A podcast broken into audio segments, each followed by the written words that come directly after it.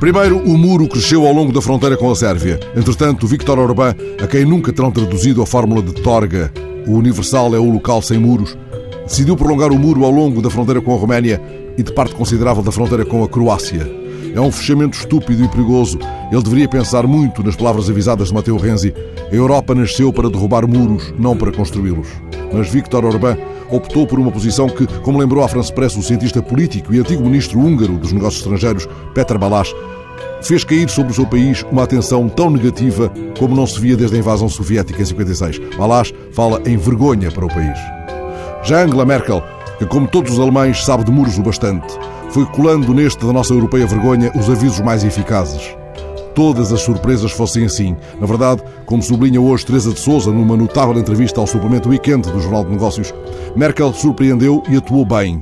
A jornalista, que foi também refugiada política, observa que esta crise dos refugiados põe em causa o que é verdadeiramente fundamental na União Europeia. Convoca os valores europeus e o papel da Europa no mundo.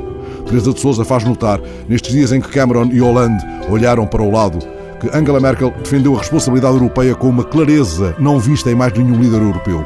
Diz ela, Merkel ganhou uma grande autoridade moral. Não vi essa clareza em lado nenhum. Clareza. Ora, aí está uma das chaves da aflição para estes dias numa Europa sem rumo.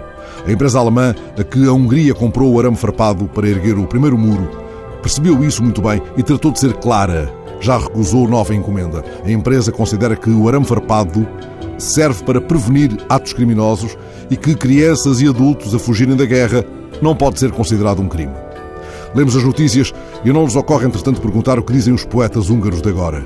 Quantos estarão retomando o fio dos versos de Átila e Josef, aquele que por mais de uma vez foi escorraçado, obrigado a vender jornais no exílio austríaco e que em Paris sobreviveu, como ele próprio contou, de leite, queijo e poemas?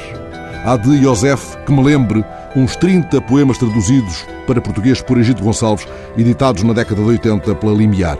Átila Josef. A terra me aprisiona, o mar me dilacera, grita um dos seus poemas.